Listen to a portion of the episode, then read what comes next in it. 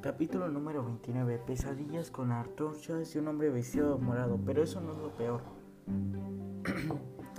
Nunca me había alegrado tanto de ver un campo de la muerte. Salimos a un claro lleno de huesos. La mayoría eran de animales del bosque, pero algunos cuantos parecían humanos. Deduje que habríamos encontrado el verdadero de los mirmeques, quienes al parecer no tenían un servicio de recogida de basura regular. El claro estaba rodeado de árboles tan frondosos y enmarañados que avanzar entre ellos habría sido imposible. Por encima de nuestras cabezas las ramas se entrelazaban formando una bóveda de hojas que dejaba, que dejaba pasar la luz del sol, pero poco más.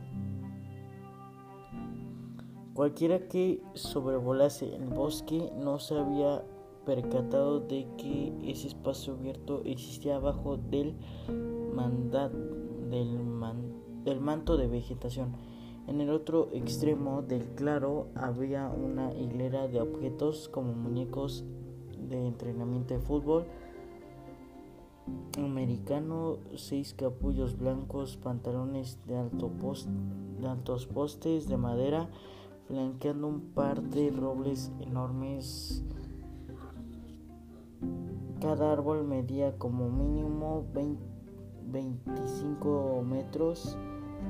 Había crecido tan cerca uno del otro que sus inmensos troncos parecían haberse fundidos. Tuve la clara impresión de estar viendo una, unas puertas vivientes. Es una entrada, dije, a la arboleda de Don Dodona. Las espadas de Meg se retrajeron y se volvieron otra vez en anillos de oro en sus dedos de corazón. ¿No estamos ya en el bosque? No.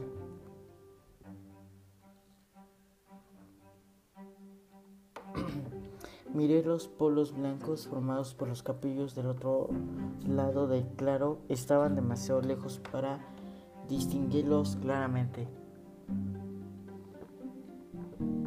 Había algo en ellos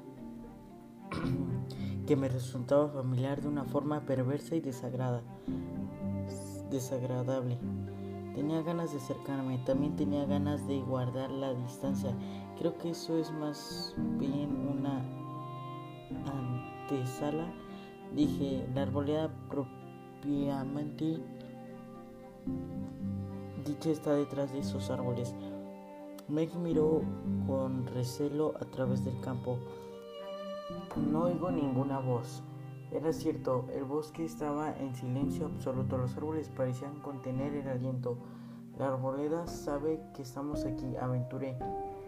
¿Estás esperando a ver qué hacemos? Entonces más vale que hagamos algo. Meg no parecía más entusiasmada que yo, pero avanzamos resueltamente e hizo crujir uno de los huesos bajo sus pies.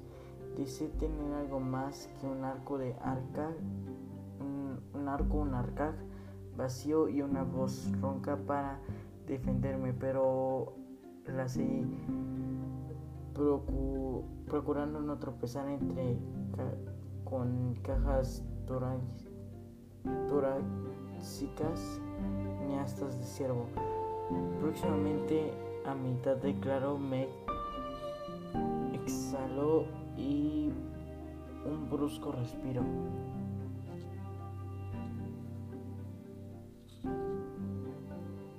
No oigo ninguna voz. Era cierto.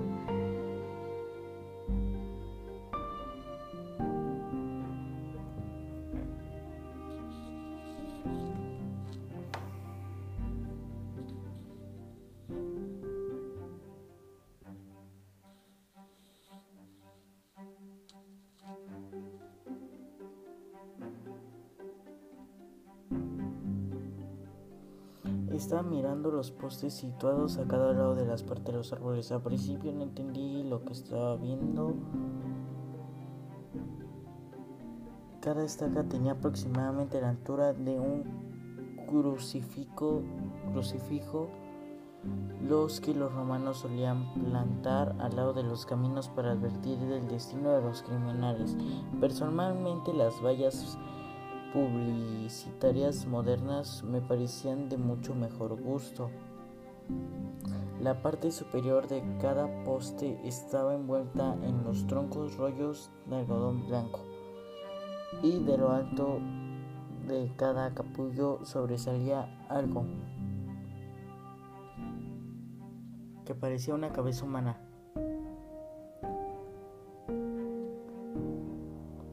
Se me revolvió el estómago. Eran cabezas humanas. Dispuestos ante nosotros se hallaban los semidioses desaparecidos, todos bien atados. Observé petrificado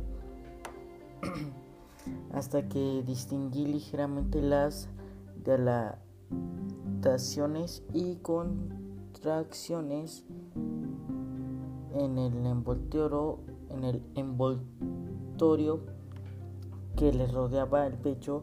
Todavía se respiraban inconscientes, no muertos, gracias a los dioses.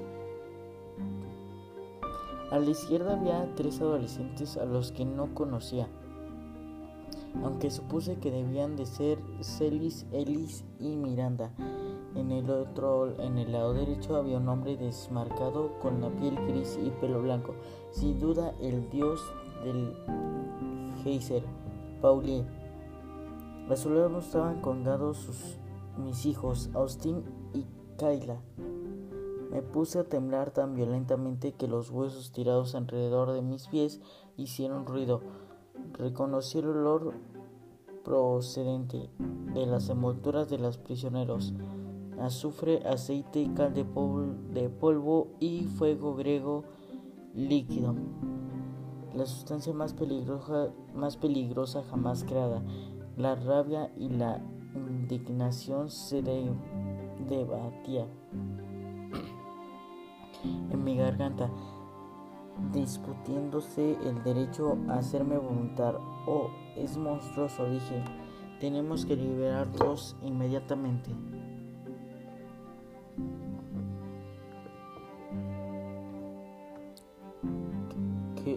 Qué les pasa? Preguntó Meg tartamudeando.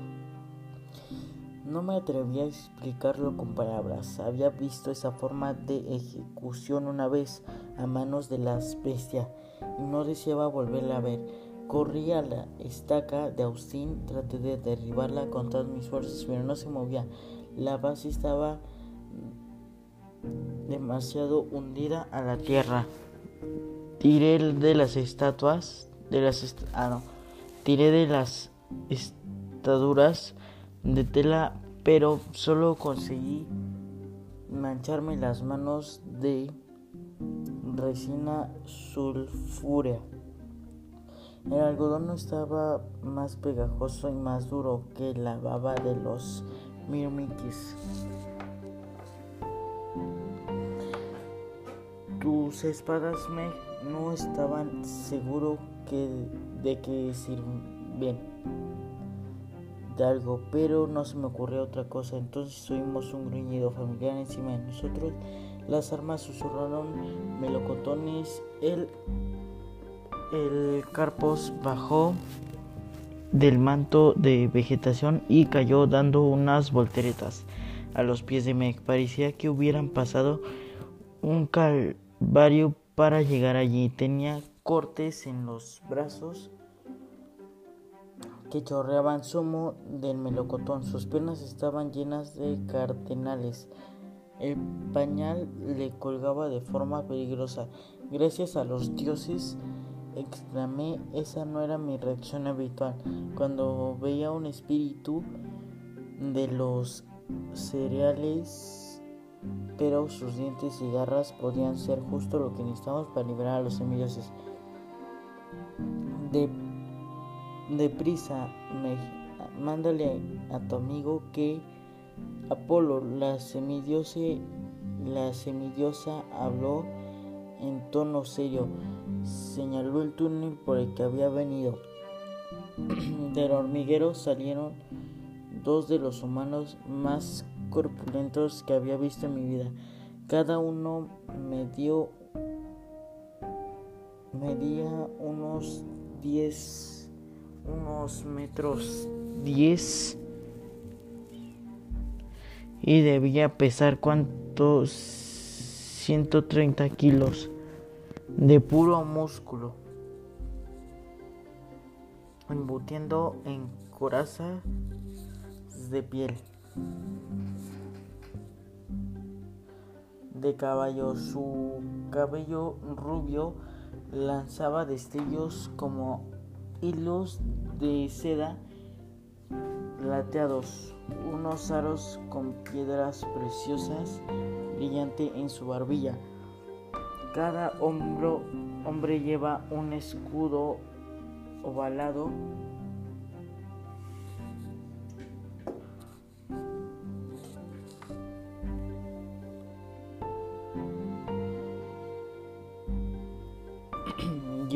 aunque dudaba que necesita que armas para matar.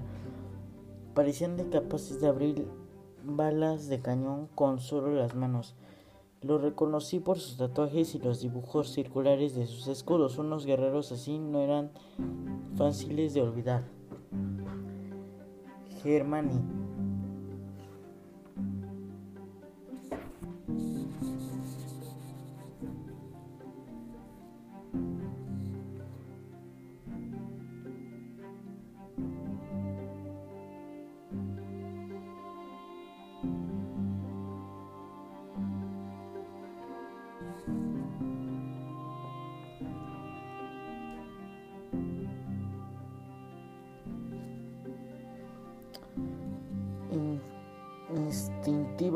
Me puse delante de Meg.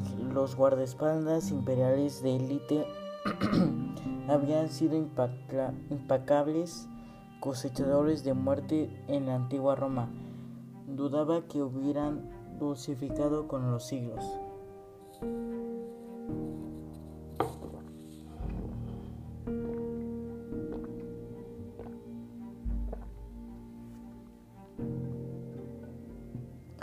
Los dos hombres me lanzaron la mirada asesina.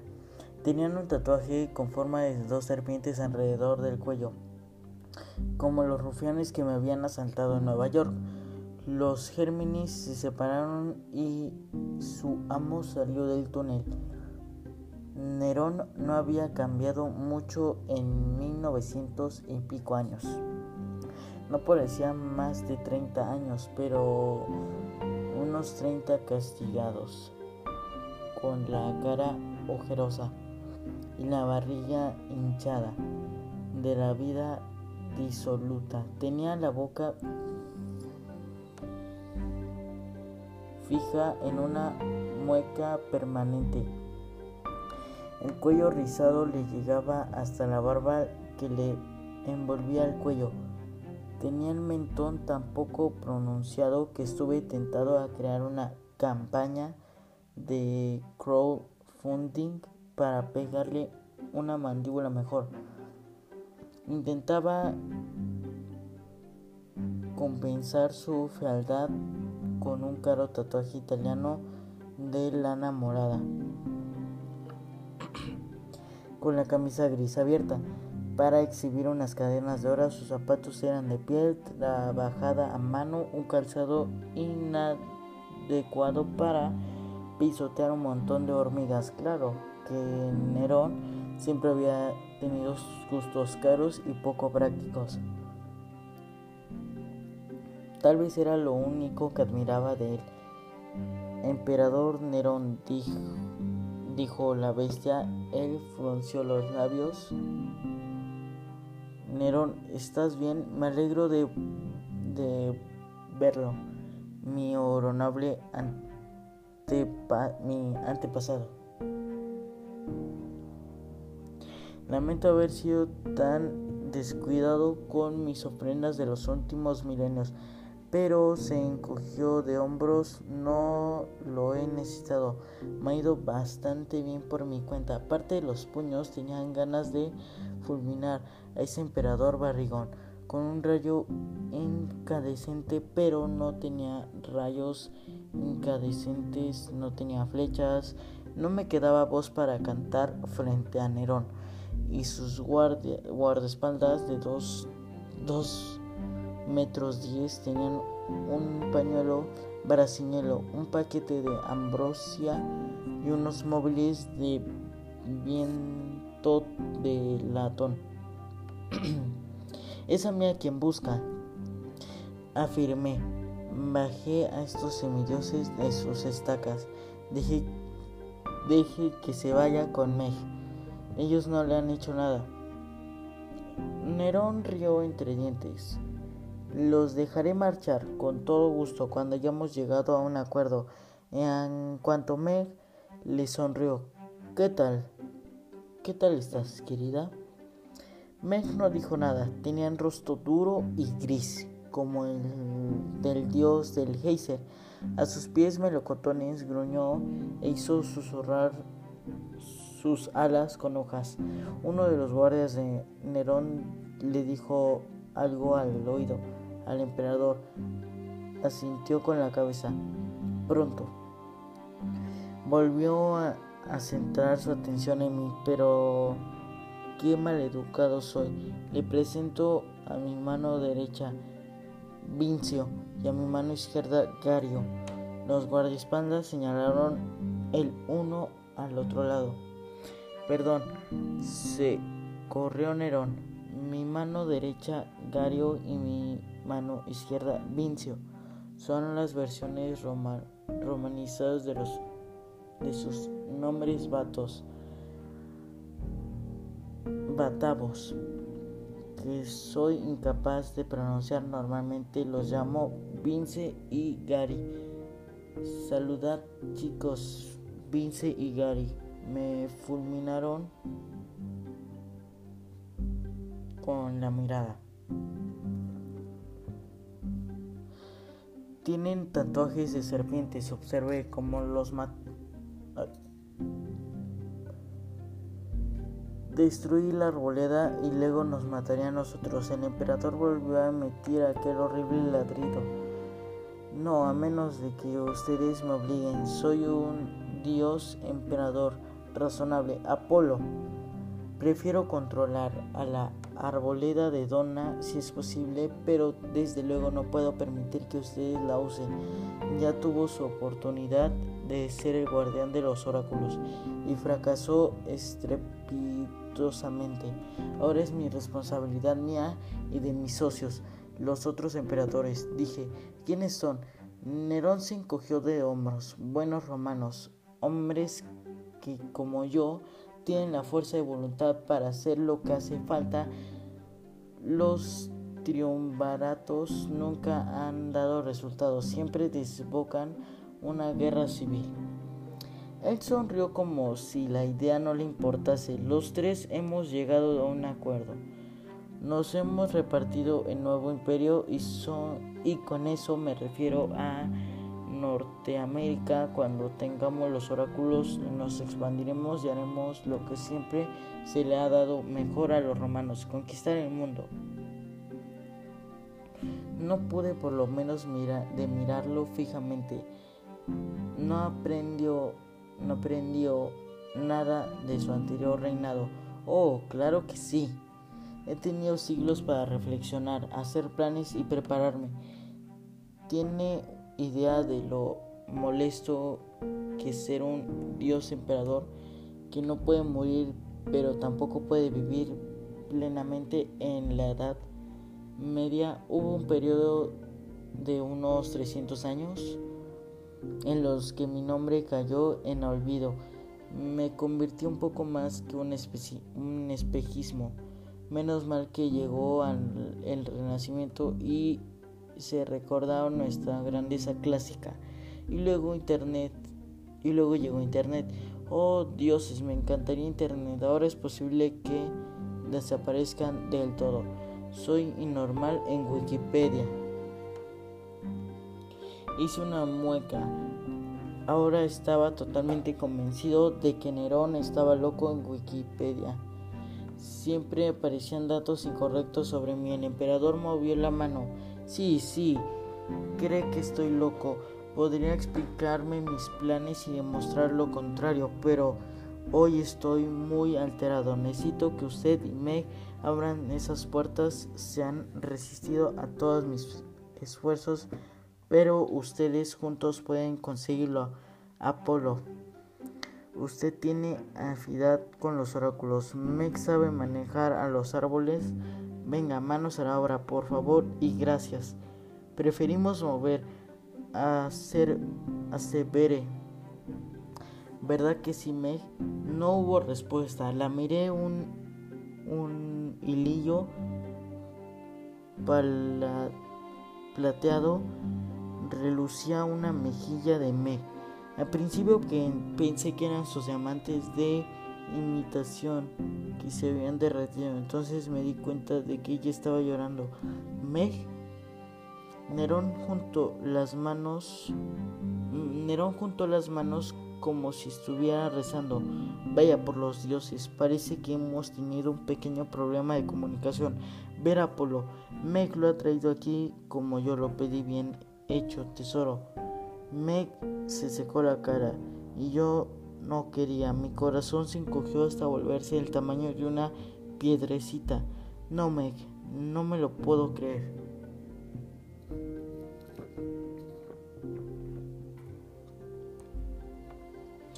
Intenté tocarla. Melocotones gruñó y se interpuso entre nosotros. Me di cuenta de que el Carpos no estaba allí para protegernos de Nerón. Estaba defendiendo a Meg de mí. Meg, dije, este, este hombre mató a tu padre. Es un asesino. Ella se quedó mirando al suelo. Cuando habló, cuando habló, su voz sonaba todavía más angustiada que la mía. Cuando, cuando canté en el hormiguero, la bestia mató a mis padres. Este es Nerón. Es mi padrastro. No había acabado de entenderlo cuando Nerón extendió los brazos. Así es, mi querida. Convivió con, con vino y has hecho un trabajo estupendo. Ven con papá.